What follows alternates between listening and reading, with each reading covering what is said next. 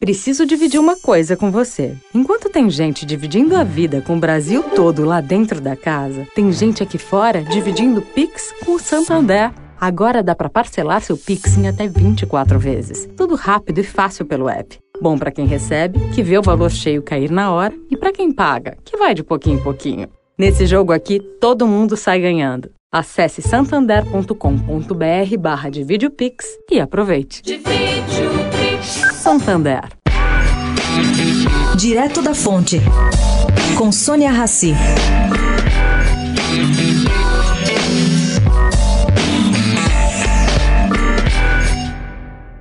Gente, olha, não sei quanto essas previsões estão certas.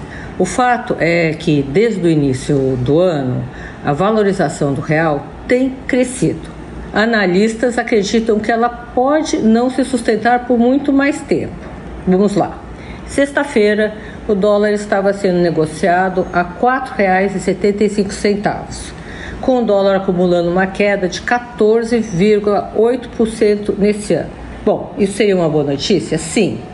Mas, embora a moeda brasileira possa continuar bem apoiada nos níveis atuais, o modelo da caça começa a ruir. Vamos lá. A guerra da Ucrânia tem favorecido países exportadores de commodities, como o Brasil. Ok. Isso somado ao fato dos ativos brasileiros estarem baratos, diante dos riscos fiscais elevados e do patamar baixo da Selic, gerou aí a queda do valor do dólar. Pois bem, acredita-se que a alta das commodities deve se amenizar.